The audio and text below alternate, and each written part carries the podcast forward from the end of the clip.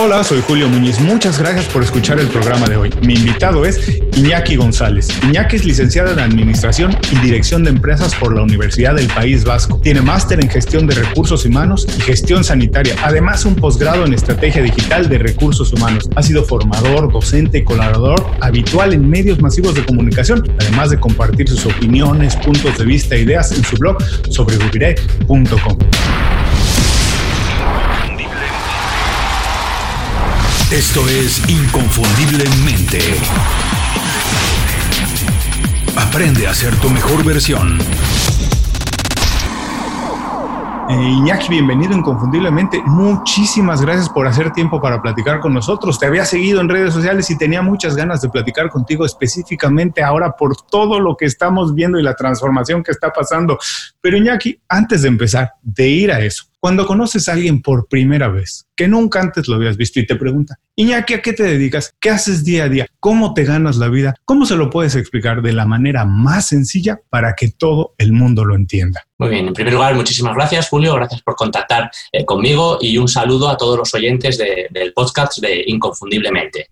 Eh, resumiendo en pocas palabras a qué me dedico y, qué hago yo en, mi día a día, tengo dos partes eh, bien diferenciadas. Una primera parte más oficial, que es mi trabajo en un hospital público, en Sistema Sanitario de La Rioja, en el que eh, me dedico dentro del Departamento de Recursos Humanos. Eh, durante muchos años he desarrollado parte de nóminas, etcétera, etcétera. Y ahora estoy más enfocado al tema de planes de formación y desarrollo, gestión de la formación, etcétera, etcétera. Paralelamente y a través del nacimiento de mi blog en el año 2010, pues eh, he ido eh, desarrollando esa parte de recursos humanos 2.0 o transformación digital de recursos humanos que en el hospital no tenía desarrollo. Y como yo, como inquietud primero eh, personal y luego profesional, he ido desarrollando en mi blog y me ha permitido participar en eventos, congresos, conferencias, dar pequeñas clases y desde hace unos años también ser profesor colaborador en varias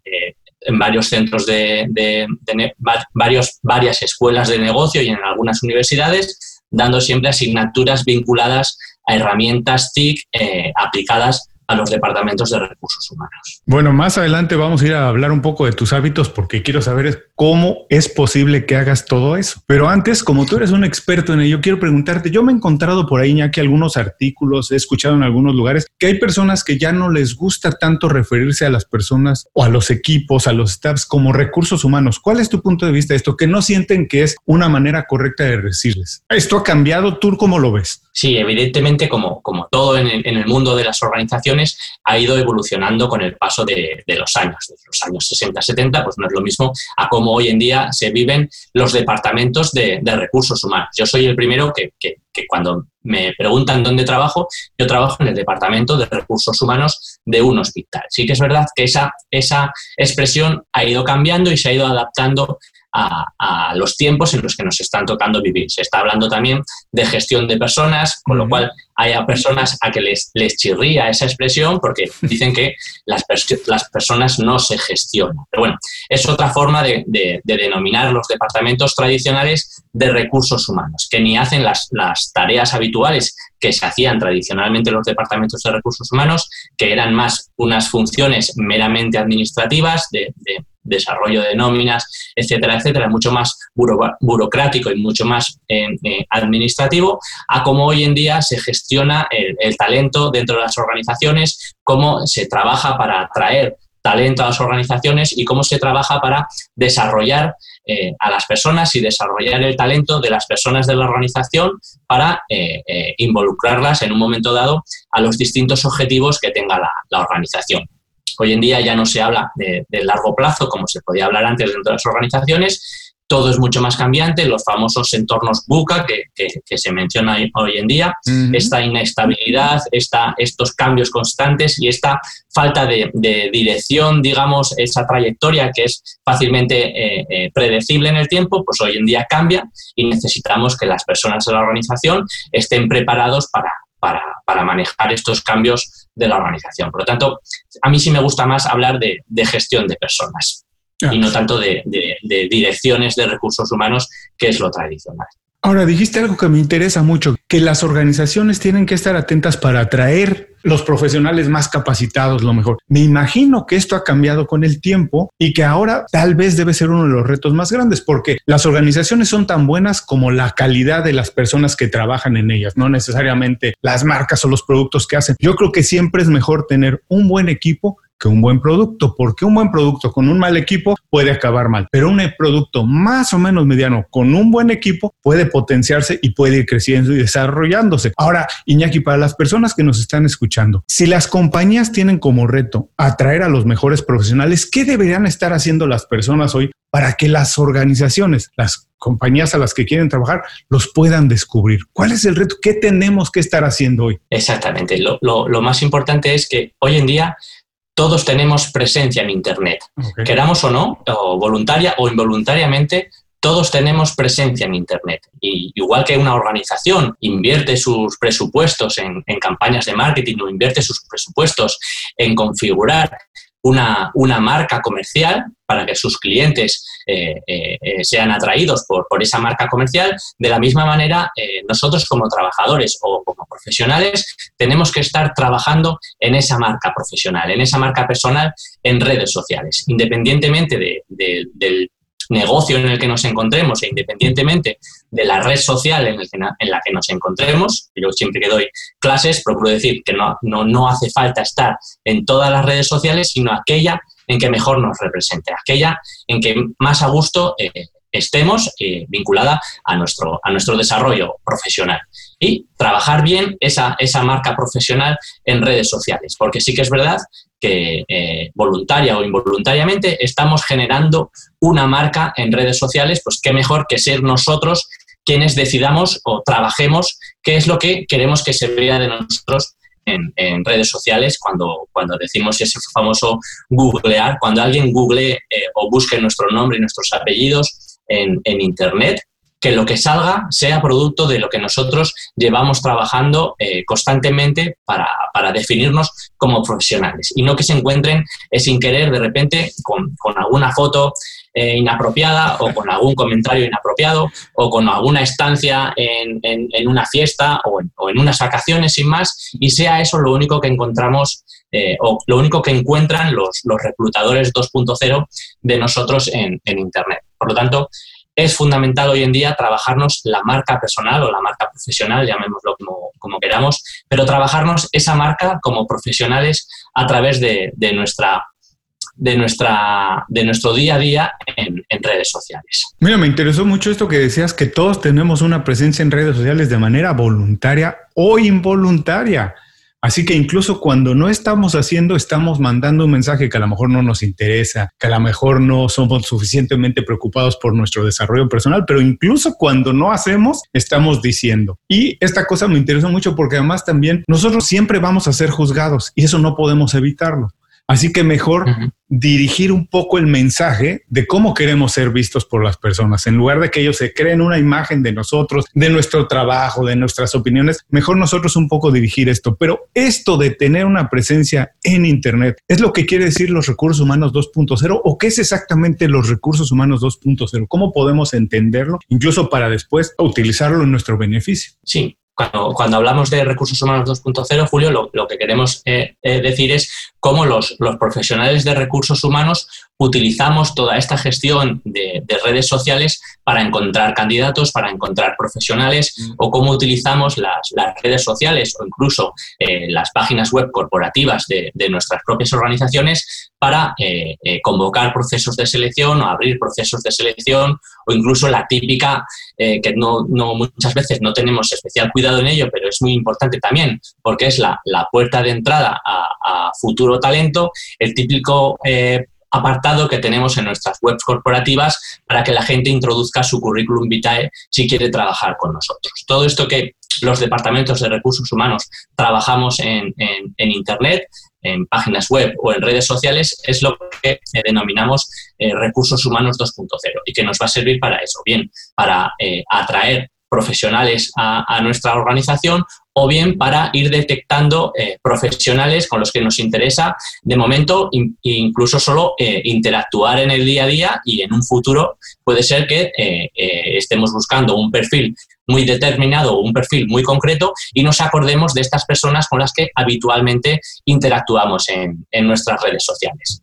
Podemos hacerlo como cuenta corporativa de la organización o podemos hacerlo, eh, como lo hago yo, principalmente como profesional interesado en, los recursos humanos y no tanto como cuenta corporativa del hospital en el que trabajo para atraer eh, profesionales a la organización. Ahora también mencionabas esto que es una relación de día a día que tenemos con algunos profesionales, ir dejando una huella para después recordar de ellos. Pero quiero ir ahora a lo que estamos viendo hoy en día, que realmente hoy por X, Y o Z razón, bueno, para todas las personas, no importa cuando escuchen esto, para un poco de contexto, vamos a decir que estamos grabando esto en agosto de 2020 y todos hemos vivido ya algunos meses, más o menos, dependiendo de dónde vivamos, un poco en encierro o en encierro total. Y hemos sido casi todos que no lo había hecho antes, obligados a trabajar de manera remota. ¿Cómo ha cambiado la relación tanto de los recursos humanos, digamos, las compañías con sus empleadores, incluso con los empleadores con sus equipos? ¿Cómo ha sido? ¿Cuál es el reto más grande para hoy poder tener un equipo, trabajar de manera remota? Personas que no estaban acostumbradas a hacerlo, que necesitaban incluso hasta para de manera creativa tener el contacto con sus compañeros, ir todos los días a la oficina. ¿Cuál ha sido el reto más grande? Claro, el principal problema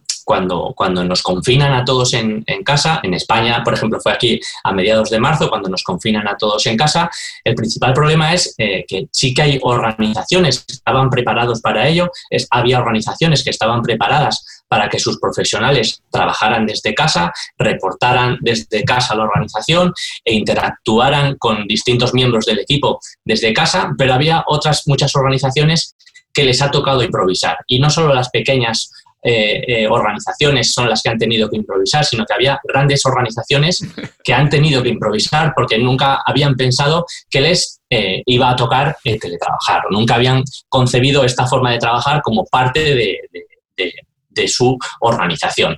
Pues el problema cuando improvisamos es que vienen las prisas, vienen los fallos, vienen los fallos de comunicación, vienen los problemas no solo de, la organización, sino de nosotros como profesionales en nuestras casas. No todo el mundo tiene posibilidades de teletrabajar desde su casa, o bien porque no tiene buenas conexiones a Internet, o bien porque a la vez que nos confinan a nosotros, confinan también a nuestros hijos, que tienen que adaptarse a su colegio online pues no todo el mundo tiene dos, tres, cuatro eh, dispositivos electrónicos en casa. Es muy difícil eh, tener, eh, en mi caso, éramos dos, dos, niños, niña de 10, niño de 14, distintas fases escolares, y yo, pues tenemos la posibilidad de que cada uno tenía su espacio de trabajo, cada uno tenía su conexión y cada uno podía interactuar independientemente del otro, pero hay familias que solo tenían un dispositivo, tenían que turnarse, malas conexiones, eh, lo que decíamos, no se pueden improvisar este tipo de, procedimientos tan importantes como es empezar a teletrabajar eh, para la organización. Y, es fundamental,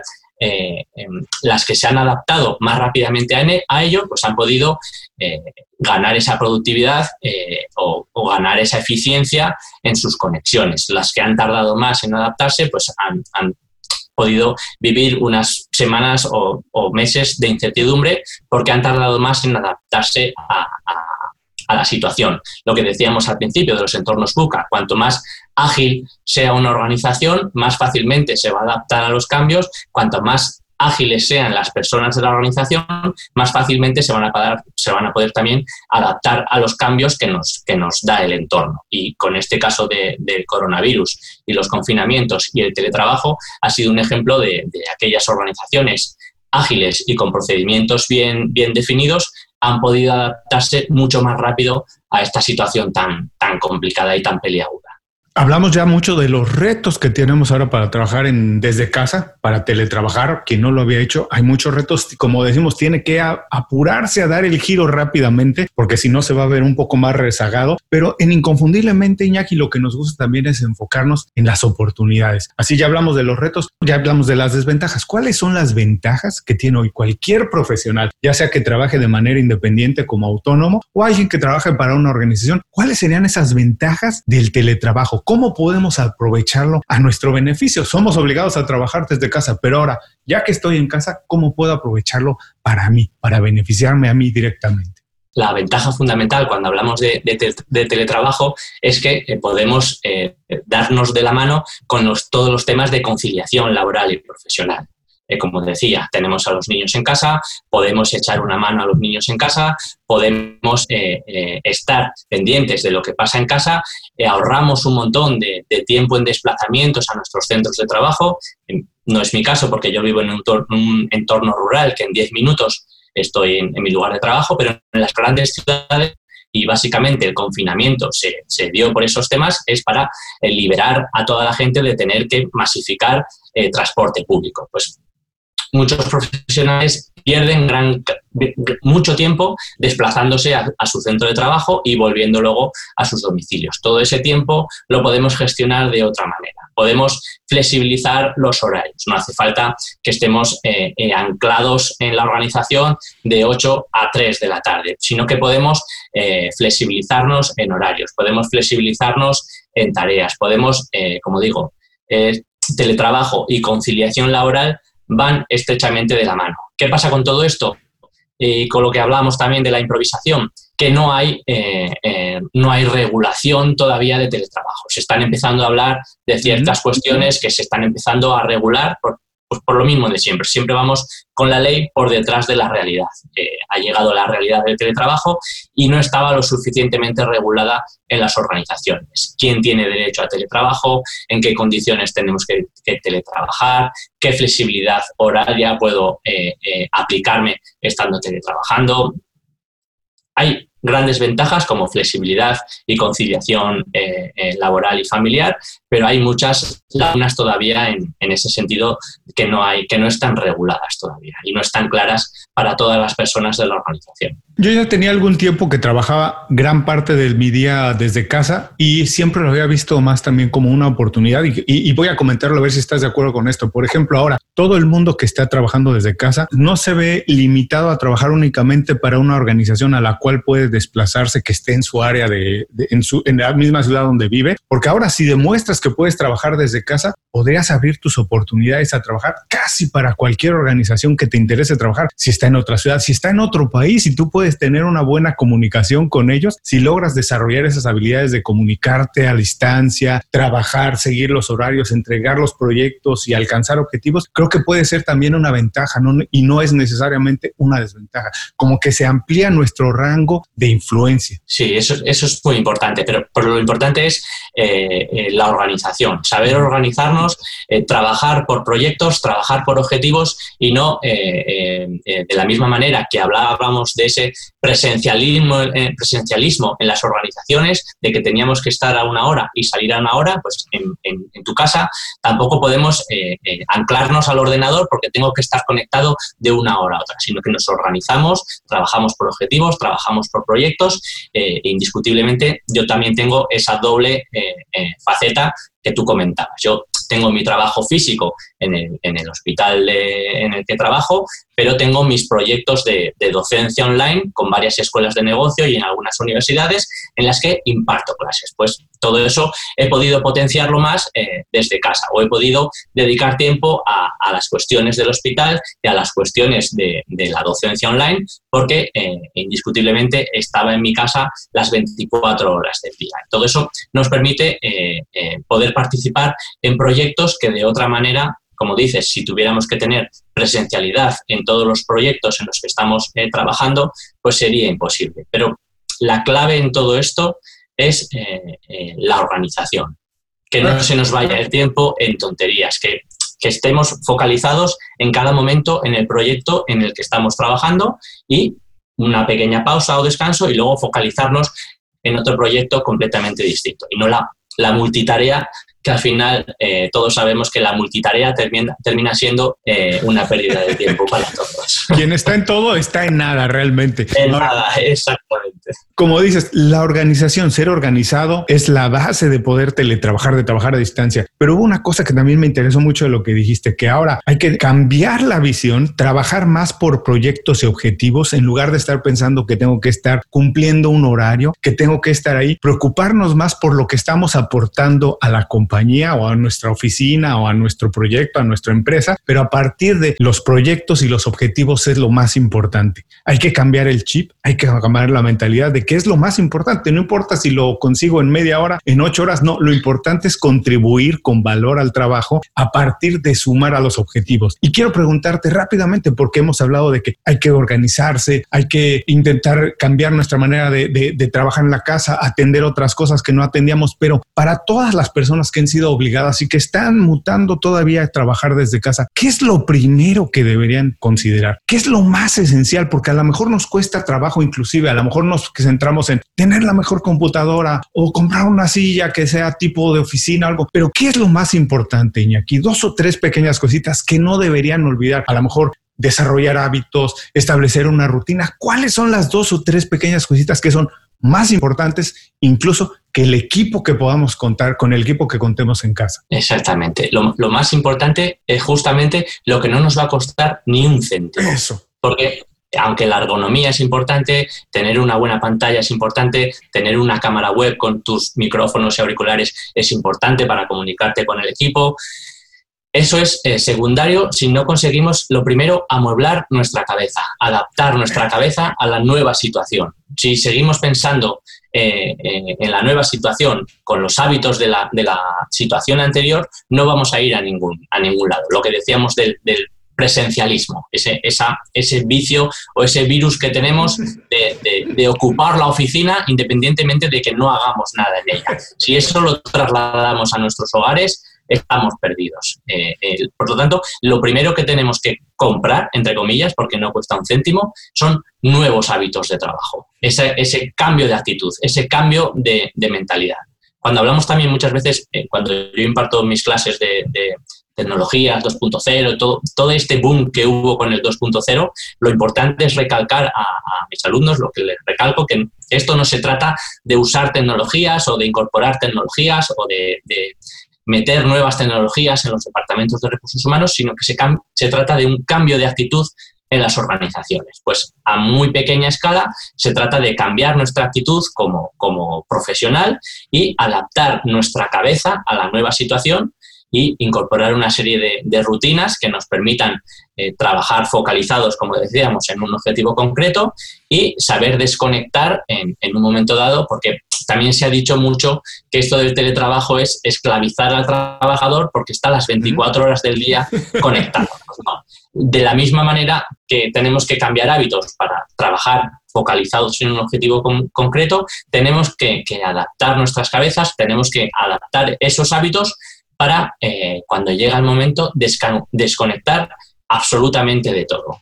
fuera eh, correo electrónico en el móvil, fuera computadora, fuera eh, WhatsApps corporativos y, dedicarnos, si estamos con la familia, a la familia, si estamos con los amigos, a los amigos, si estamos tomando una cerveza en un bar, estamos tomando una cerveza en un bar.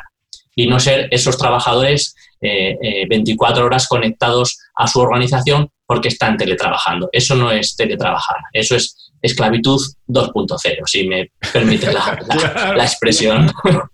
Claro, esta necesidad de estar haciendo cosas todo el tiempo, ¿no? De incluso eh, nosotros tenemos por ahí algunos artículos en el blog esto de que lo más importante muchas veces es sacarnos cosas de encima para enfocarnos en lo prioritario y entregarnos el 100% de eso. En lugar de estar 24 horas atentos al email, ahora es email, ahora es WhatsApp, ahora es mensajes en no sé dónde. Y cada día nos despertamos y hay una nueva red social y queremos atenderlas a todas y literalmente no se puede. Una cosa que también aquí quiero regresar de tu respuesta, que decías la importancia de la comunicación con el equipo. Y estoy pensando, las oficinas siempre tienen dinámicas y hábitos, ¿no? Por ejemplo, el lugar donde se establece la cocina o la toma de café, se establece una dinámica donde las personas intercambian puntos de vista muchas veces, se habla del trabajo, se habla de lo personal incluso, y eso también es importante, son dinámicas importantes dentro de las organizaciones. ¿Qué está pasando con todo eso? Por ejemplo, estoy pensando, que alguien que es responsable de un equipo, que tiene a su cargo un equipo de profesionales, grandes, pequeños equipos, o que es dueño de su compañía y ahora tiene a todo el mundo trabajando desde su casa. ¿Qué pasa? Me imagino que también deben de diseñarse dinámicas a partir de eso. Desde distancia la gente no se ve. Hablábamos un poco, quien enseña hoy a distancia, los estudiantes inmediatamente abren un, un grupo de WhatsApp para comunicarse por fuera del profesor y tener otro tipo de comunicación. ¿Cuál es el reto? ¿Qué debería hacer alguien que tiene un equipo trabajando a distancia para mantener coherencia, cohesión con el equipo, que siga adelante, que no se desperdicien los tiempos, que todo el mundo tenga el objetivo? ¿Cuál es el reto más grande de ejercer liderazgo a distancia con un equipo que está trabajando de manera remota? El reto principal que tienen los, los líderes en este momento es mantener la comunicación eh, lo más efectiva y lo más transparente con todos los miembros de la organización, cosa que como comentabas tú, Julio, es muy fácil eh, eh, realizar en, un entorno físico, en una oficina, en esos eh, momentos de café o en esas reuniones de primera hora del día, en, el despacho del líder, en el que se establecen en qué está trabajando cada uno y qué, qué, necesitamos de los compañeros para poder seguir haciendo nuestro trabajo, pues eso lo tenemos que trasladar al mundo online, lo tenemos que trasladar a, las comunicaciones digitales. Y hoy en día es muy fácil porque hay un gran abanico de, herramientas que nos permiten mantener el contacto con, los miembros del equipo, desde el más eh, eh, tradicional, que puede ser un grupo de WhatsApp de, los miembros del equipo, siempre teniendo las reglas claras de que esto es un WhatsApp de trabajo, esto es un WhatsApp para hablar de los proyectos en los que estamos trabajando y no volver a llenarse de memes como la mayoría de grupos de WhatsApp, pero independientemente del WhatsApp, que es una herramienta que hoy en día todos tenemos en el móvil, hay una serie de herramientas, eh, ya sean en formato web o en formato eh, móvil, en formato app para, los smartphones, que nos permiten eh, organizar las tareas. En plan, las más conocidas pueden ser Trello o es este tipo de aplicaciones que están diseñadas o que maman de la metodología Lean y de la organización de proyectos en el que podemos repartir las tareas con los distintos miembros del equipo, que cada miembro del equipo sepa en qué, en qué está, en qué están los otros miembros del equipo, los plazos de entrega. Y, pero vamos, es fundamental que el líder sepa eh, eh, mantener la comunicación lo más efectiva y transparente, como decía, con todos los miembros del equipo. Que en ningún momento ningún miembro del equipo eh, se vea solo en su casa o paralizado porque no saben qué están haciendo los demás o que haya en todo momento eh, esa comunicación fluida con todos los miembros del equipo y que no llegue a ser, eh, por volver a lo que hablábamos antes, invasiva, que no nos invada franjas horarias personales o que no nos invada franjas horarias de, descanso. Y hoy en día, como te digo, hay un abanico enorme de herramientas que nos lo permiten. Igual que hay un, una serie de, abanicos de, herramientas que nos permiten trabajar eh, ficheros Word, ficheros Excel eh, a modo online, que no tengamos que ese, eh, yo una de las cosas que más odio es ese fichero Excel que va cambiando de versión, versión 1, versión 2, versión 3, y cada vez que alguien toca una Excel tiene que mandar un correo electrónico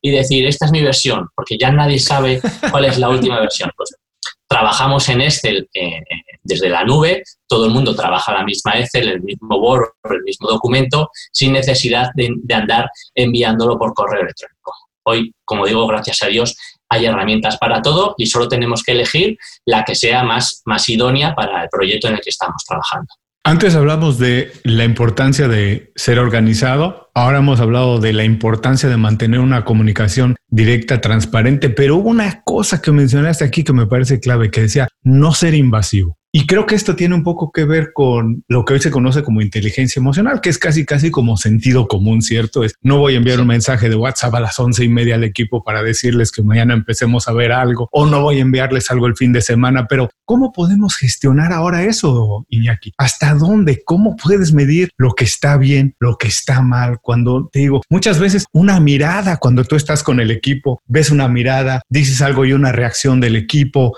Hoy estamos ajenos a eso. ¿Cómo podemos gestionar hoy más la inteligencia emocional para tener buenas relaciones de equipo y lo que decimos, sanas, pero al mismo tiempo conseguir los objetivos que tenemos? Sí, al final es, lo que comentabas, es, un poquito de sentido común mm. y no hacer lo que no nos gustaría que nos, que nos hicieran. Eh, cristianismo puro y duro.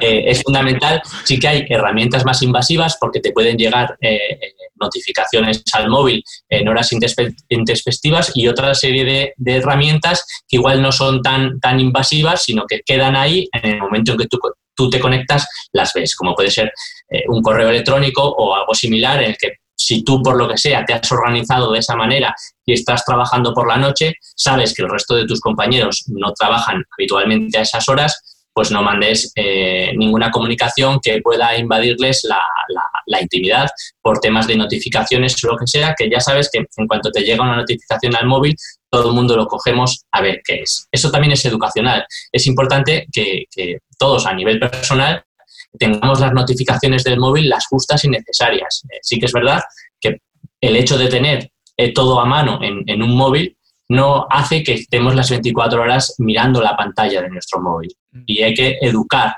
a, las personas, a los miembros del equipo, a, pues, a, quitar, por ejemplo, notificaciones en el móvil que no son necesarias. No hace falta eh, enterarnos en el mismo momento en el que alguien manda un correo electrónico o en el que alguien manda, manda un WhatsApp.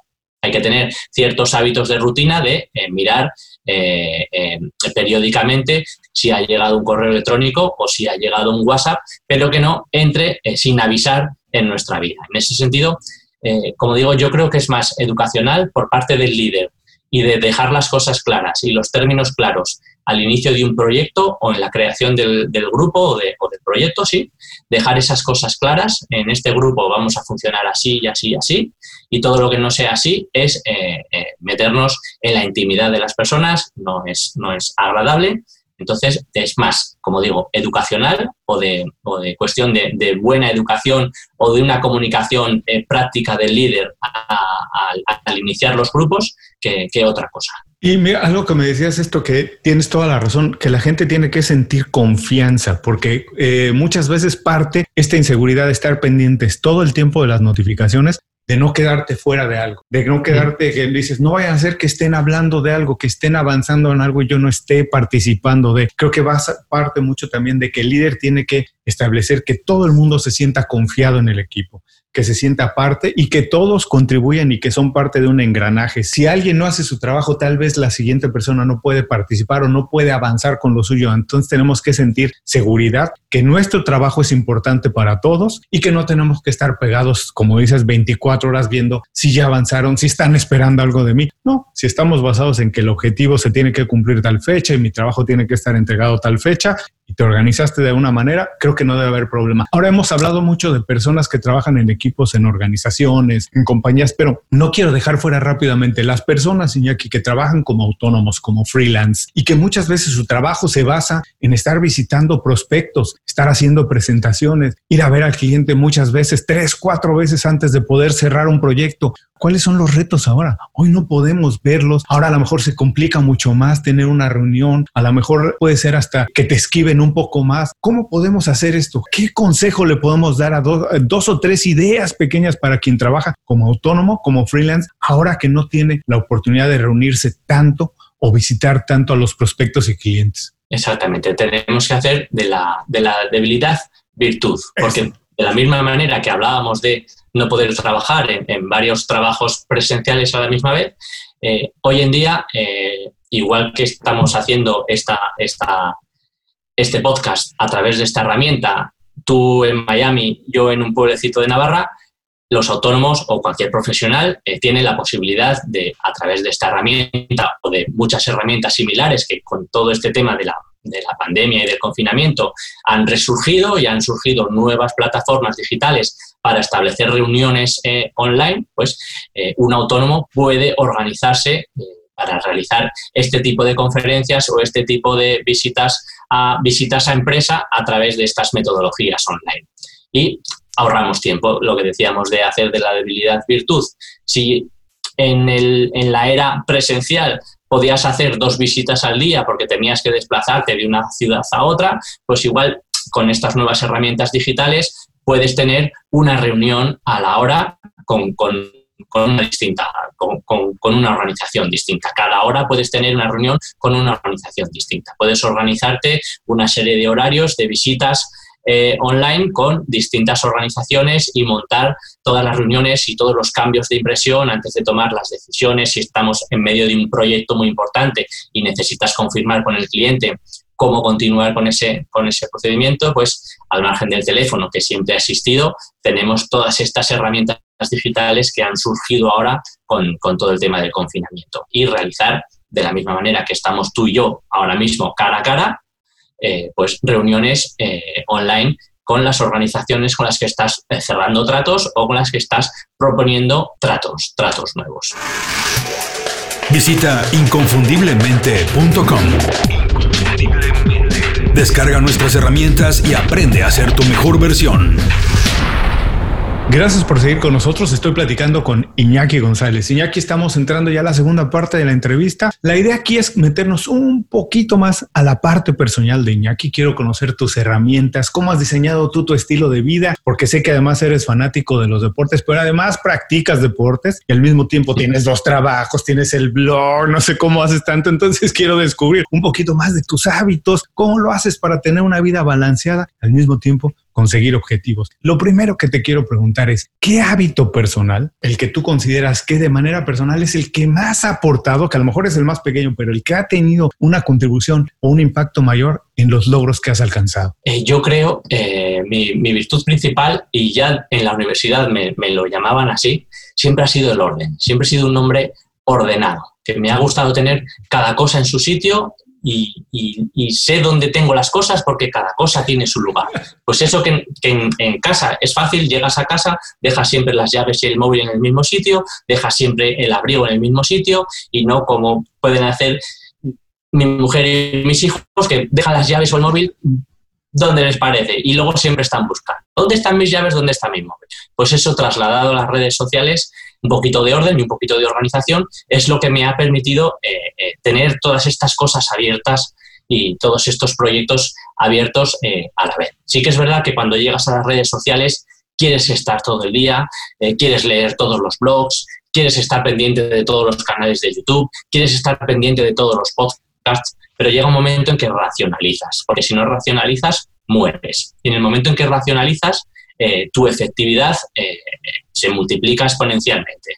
Yo siempre tengo, eh, a mis alumnos siempre les hablo de la teoría de los cajones, de los calcetines y los calzoncillos. Si tú tienes en un cajón calzoncillos y en otro cajón calcetines, cuando quieras un calcetín, ¿a qué cajón vas a ir a mirar? Pues, pero si tienes todo junto, cuando quieras un calcetín, igual tienes que apartar cuatro calzoncillos. Pues todo esto trasladado a redes sociales es muy fácil. Tanto si hablamos en Twitter, hablamos de, hashtags para clasificar temas o las listas de personas que puedes crear para diferenciar conversaciones. O si trasladamos eh, mi piedra angular, por ejemplo, de, mi, de esto que estamos hablando es, se llama entorno personal de aprendizaje. Estos entornos personales de aprendizaje que todos nos podemos crear en redes sociales, pues mm. mi piedra angular es eh, el lector de, de, feeds que yo utilizo Feedly. Entonces, todos los blogs a los que yo estoy suscrito y todas las cosas a las que yo estoy suscrita en esta información llegan a mi feed, llegan a, mi móvil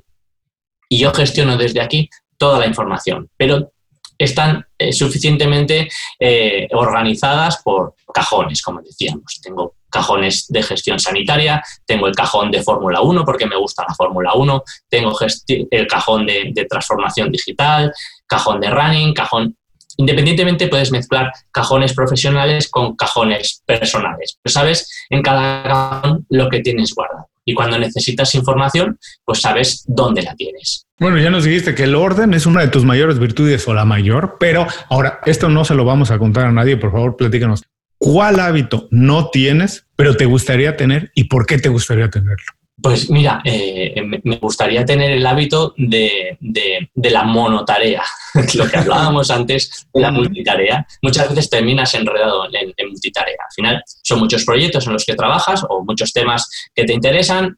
Y terminas muchas veces, si no tienes especialmente cuidado, eh, en dispersarte en lo que tú te habías sentado en tu ordenador a trabajar. Porque en el móvil, en el día a día, es más fácil que bajarés de una cosa a otra. Pero cuando yo llego a, por la noche, por la tarde, a mi ordenador a trabajar en casa, eh, necesito eh, focalizar en una tarea concreta. Muchas veces esto no lo consigo. Me gustaría ser mucho más tenaz y mucho más eh, hábil en focalizar en el tema en que tengo que trabajar porque muchas veces con esto de la multitarea eh, terminas dispersándote, un correo te lleva a otro sitio, eh, la pereza te lleva a Netflix o a, series que estés viendo y, como no tengas un plazo encima machacándote la cabeza, terminas muchas veces eh, dispersándote. Y aunque el orden es mi principal virtud, me gustaría mucho más esa capacidad de focalizar en un único proyecto cuando, cuando lo necesito. Y dime una cosa, ¿todo esto lo haces de manera tú solo o alguna vez has tenido algún mentor? ¿Has trabajado con algún mentor, alguien que te ha ayudado a organizarte o alguien a lo mejor que no trabajes de manera directa con él, pero que haya sido tu inspiración, tu guía, que tú lo consideras más o menos como un mentor virtual? Sí, siempre ha habido esa persona de referencia que te ha enseñado un poco. Así que, mira, yo me abrí eh, la cuenta de Twitter en junio del 2009 y como la mayoría de la gente dije, esto no sirve para nada. Pero bueno, en, febrero del 2010 eh, me junté la conversación precisa con un, con un, compañero de un programa de intercambio eh, a nivel europeo en el que estuve dos años antes y me dijo, pues yo tengo un blog, yo escribo de esto, yo escribo de esto y decidí probar por ahí. Eh, la situación, yo necesitaba una válvula de escape y, y, escribir sobre esos temas que a mí me gustaban me, lo permitía el blog. Y gracias al blog reabrí esa cuenta de Twitter, encontré esa, esa forma de, darle utilidad a mi cuenta de Twitter y de la misma manera fueron llegando otras redes sociales. Pero casi todo ha sido eh, de modo eh, autodidacta o siguiendo a esas personas de referencia que conoces, que lo hacen bien. En cada red social hay una serie de, gente que, que, controla muy bien y luego vas agregando sus blogs, vas viendo cómo trabajan ellos en las diferentes redes sociales. También es verdad que he hecho algún, ya de manera más avanzada, he hecho algún curso para, para aprender a manejar mejor estas, estas metodologías pero a nivel inicial vas aprendiendo de, lo que ves. Si tú sabes eh, localizar a esa persona de referencia, a esa cuenta, independientemente de la red social en la que estés, que te gusta cómo lo hace, pues a, modo imitación, pues vas haciendo tú lo mismo. Y poco a poco vas entrando en esa rueda y vas viendo lo que te gusta a ti, vas viendo lo que te funciona a ti y vas dejando eh, prácticas que no, que no tienen sentido o que ya no te aportan lo que te aportaban. Al final, pues son 10, años los que llevo yo con todo este tema de redes sociales, no tiene nada que ver mi marca personal o marca profesional 2010-2012 con la marca personal, marca profesional que puedo manejar ahora en, en 2020. Además, yo siempre digo que es una enorme ventaja aprender de quien lo ha hecho antes y quien lo ha hecho mejor. Y hoy tenemos esa posibilidad de entrar a Internet y ver quién, algo que nos gusta, quién lo ha hecho antes, cómo lo ha hecho y adaptarlo. No tenemos que copiar exactamente igual como ellos hacen, porque además todos tenemos diferentes objetivos y porque si alguien tiene los mismos objetivos que otra persona es porque alguno de los dos no está pensando absolutamente nada. Nadie puede tener los mismos objetivos que alguien más, pero sí podemos aprender de cómo lo han hecho y adaptarlo. Ahora, esto yo sé que es un poquito tramposo, Iñaki, ahí te lo digo de manera anticipada porque es muy tramposo para alguien que es adicto a la información, adicto a estar aprendiendo todo el tiempo cosas nuevas. Pero por favor, recomiéndanos un libro, un blog, un podcast, una película, lo que tú quieras recomendarnos que las personas puedan utilizar como fuente de inspiración o información y dinos por qué no lo recomiendas. Eh, a, nivel, a nivel podcast, eh, eh, yo tengo un podcast de referencia. Porque sí que es verdad que el resto de podcasts que yo escucho son más de temas de humor o temas de, para, despejar, para esos ratos de, descanso mental. Pero sí que tengo un podcast que está relacionado con, mis temas profesionales que se llama Conectando Puntos. En, Twitter, arroba conectantes. Mm. Y es de, dos conocidos míos, de, bueno, uno es este, este, esta referencia que yo tenía del 2008, que en 2010 me dio el paso a tener mi propio blog, un, un, economista, pero que siempre ha estado ligado a puestos de dirección en entornos sanitarios. Y un enfermero que siempre ha tenido eh, esa afinidad con todo el tema de, la utilización de tecnologías aplicadas a salud. Pues ellos dos crearon hace un par de años eh, este podcast en el que hablan eh, semanalmente, todos los viernes, emiten un programa de 30-35 minutos hablando de la utilización o la aplicación de todas estas nuevas tecnologías a entornos sanitarios, a salud y, como ellos dicen también en sus biografías, y a todo lo que surja. Entonces, es un programa muy ameno en el que se tocan distintos palos que a mí me interesan, las, nuevas, las nuevas tecnologías y los entornos sanitarios por, temas profesionales en los que yo me muevo. Y es un tema eh, bastante, es un podcast bastante eh, ameno, bastante didáctico, con, pues como estamos manteniendo tú y yo esta conversación, pues ellos dos mantienen una conversación sobre los dos otros temas que, tocan en cada programa. A nivel de blogs, pues hay muchos blogs muy conocidos de, marca profesional. Pues la referente en este momento yo hablaría de Eva Collado. Eva Collado tiene varios libros publicados de marca profesional, en alguno de ellos he colaborado yo, he tenido esa, esa suerte, ese lujo de colaborar con ella, pero es un blog que publica de vez en cuando temas muy interesantes sobre, sobre todo esto que estamos hablando de la marca profesional.